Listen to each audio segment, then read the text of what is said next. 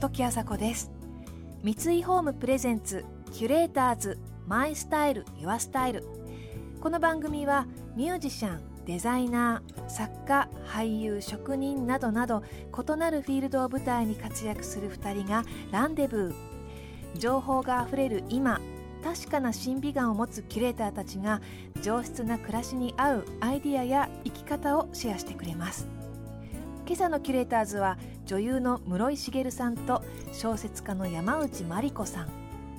室井茂さんといえば女優としてはもちろんエッセイスト絵本作家また声優として映画「ファインディング・ドリー」のドリーの声でもおなじみですね。マルチにご活躍されています。一方山内真理子さんは1980年生まれ2008年に女による女のための R18 文学賞読者賞を受賞し2012年に「ここは退屈迎えに来て」でデビューされています。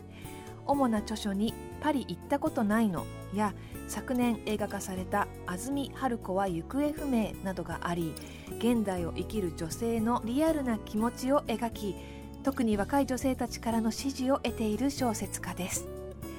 お二人の共通点は共に富山県出身ということ。故郷に対するそれぞれの思いとは。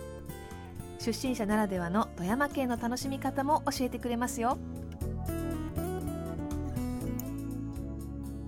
三井ホームプレゼンツ。キュレーターズ。マイスタイル。ユアスタイル。この番組はオーダーメイドの喜び三井ホームの提供でお送りします。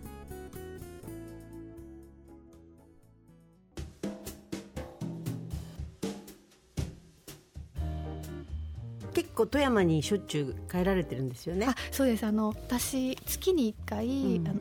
ラジオのお仕事で富山に帰ってるんですけど、うん、私初めて室井さんにお会いしたのが、はい、まさにその地元の FM 富山っていう局の中でお会いしました。私あの山内さんのちょっと過激な最初のご本のあのデビュー作の。デビュー作の ここは退屈迎えに来て、ね、はい、それなんかそのことをななんなんだろう。何かの番組でそれを読んでて推薦したのかな、はい、そしたら、それでなんかあの山内さんねあのどこからか聞いてらっしゃって。見ました私。リアルタイムで見てて。はい。うわって。それであの FM でお目にかかった時に挨拶していただいて。はい。そこからあの、ね、結婚した時に室井さんから FM 止めで お祝いの品をいただいて で私がまた FM の人にこれ室井さんに お礼状渡しておいてくださいって。FM を介しての付き合いですね、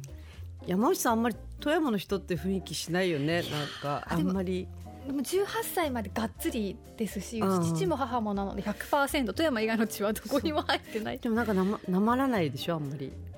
ああの親と話す時は、うん、もうガンガンなまるんですけど、うん、一歩外に出たら全然富山の中でもそうなの？いや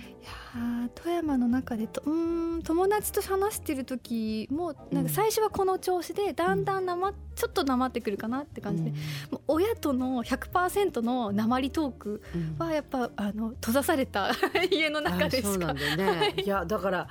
私はもう本当ひどくってこ富山って聞いた瞬間にもうなまるからちょっとなんかまずいんですよ。なんかだからなんか例えば友達と電話で富山の友達と電話で喋っててそれで今からナレーションの収録とかってなるとものすごいなまっててみんなに「おかしいですよその言葉遣い」ってすごく言われて。そのぐらいコテコテなのでまあバイリンガルというかなんかだからもう気持ちは結局富山なんだと思う,、思うのねなんか。だから本当は今日も。なまってもいいがかなとかと思いながら来たんだけどちょっと違うかな。なまりましょう。いやいやいやなまりましょうよキュレーターズ。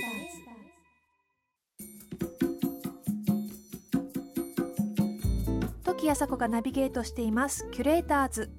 今朝は女優の室井茂さんと小説家の山内真理子さんとのお話をお届けしています。東京に住みながらも富山のラジオ局でレギュラー番組を持つほど故郷と深い関係を持ち続けているお二人。室井さんはご自身のエッセイ本おばさんの金棒の中でも富山のちょっぴり不思議パワースポットを紹介されています。そんな室井さんがおすすめするディープな富山の魅力とは？あのね富山ってあの水がすごくいいんですよ。ペットボトルいろんな地方行ってこうちょっとあの採取してるところがどこっていうのを表記を見られたらわかるけど全然ここの地元の水じゃんと思ってても裏ひっくり返してみたらあの黒部とかって書いてあるんですよ。だからお水は本当によくってだからあのお水のそういう湧き水みたいなところが県内にはもう山のようにあって、まあ、そういうところ巡るだけでも結構水なら水っていうアイテムでたくさん巡ると面白いし美術なら美術で巡ってもいろんなものがたくさんあるし温泉なら温泉でも山のようにあるし、まあ、だって私なんかもあのトロッコ電車のナレーションやってるんですけども。聞きました。乗乗りました。乗ってきました。だからあんなところ行っちゃったらもう3日ぐらい全然楽しいですよなんかでもお寺なんかも結構変なお寺が実はいっぱいあるみたいでこういうの書いたんですけどすごい金をいっぱい持ってるお寺とかお黄金茶室があるお寺とかうん、市内っていうと意外にちょっと難しいかもね。そうなんです。それこそあの世界一のスターバックスとかそういうふうになっちゃうんだと思うね。そうそうそうなっちゃうんです。あの、うん、関水公園っていうところにある、まあスタバが世界一美しいスタバ。富山っては美術関係も結構すごくって、あ,、のなんだろう面白い美術館もたくさんあって、あの実は今年の8月26日に富山の県美術館がリニューアルオープンして新しいスタバの本当そばに、はい富山県美術館が。21世紀美術館を超えるような、本当にそのぐらいの規模のすごいのができるんですけども、まあ、でもそれ以外にも今年去年かオープンしたのであの刀剣美術館？まだ行ってないんです。面白いんですよ。この間行ってきたんだけど面白かった。あの刀とか刀刀の美術館とかあって、うん、でそれなんかもねやっぱりあのそういう今刀剣女子とかすごい流行ってるから皆さんいらっしゃるらしいんですけどなんかそこのカフェがあってそこのママにお話をちょっと聞いてみたらもうその人たちは新幹線で、えー、富山駅に降りてそれでタクシーに乗ってまっすぐその刀剣の美術館にやってきてでちょっとそこでお茶してまっすぐ帰っていくんだって。えー、刀だけかよみたいな。一泊してくれみたいな。そう、うん、だからそのディープなものはいっぱいあるし面白いとこいっぱいあるんだけどこう多分そのものとものがこうなかなか横にくっついていかないのかもしれないね。うん。私なんか銭湯とかも行ってるんだけど富山で、うんうん、富山の銭湯すごい気持ちがよくて。富山の銭湯ってどこ行ってますか？黒い温泉みたいなのが出るところとか名前ちょっと分かんないんだけど、うんうん、あともう一個炭酸の温泉が出て、うんうん、えっと周りがあのーうんと何？魚が泳いでんの？銭湯なんだけどえっと熱帯魚泳いでるとこ？市内で。市内で、うん、富山市内で？市内で。そこすごくよくってなんでこれ、まあ、温泉だからあったかいから熱帯魚大丈夫なのかなと思うんだけどなかなか面白いですよ。だその手のなんかね変なものが結構あるから、うんうん、結構ちょっと笑えるっていうか楽しいですよ。なんか珍しいもの本当に今上手にポッて言えないけど私洋服屋なんかも結構富山で買っててなんでかっつったらほら空いてるから空いてそう。買いやすい？確かに。私も富山でわざわざ服買ったりしてる、うん、なん。か結構いいセレクトショップが、あそうそうある、うん、なんかこの間あのえっと、富山に行ったことがありますっていうあ岐阜の子だ、うん、岐阜の子に富山の話をしててで富山になんかあれがラフォーレみたいな建物ができた時に行きましたよって言われて、うんうん、ラフォーレってなんだろう？ラフォーレって？ファボーレのことみたいな感じであの富山のラフォーレ。ラフォーレ？ラフォーレは東京。東京？ごめん。ファボーレか。ファボーレが富山私オーバードホールとオーチャードホールめちゃくちゃなくあのオーバードホールがオラガ村の オーバードホールそうだねそうですね。ちょっと似てるんですよねキュレーターズ。時あさこがナビゲートしてきました。三井ホームプレゼンツキュレーターズマイスタイルユアスタイル。今朝のキュレーターズは女優の室井茂さんと小説家の山内真理子さんとのお話をお届けしてきました。先ほど室井さんがおっしゃっていた昨年富山にオープンした刀の美術館、えー、森記念修水美術館ですね。平安時代中期から現代までの日本刀を所蔵する全国でも珍しい美術館だそうです。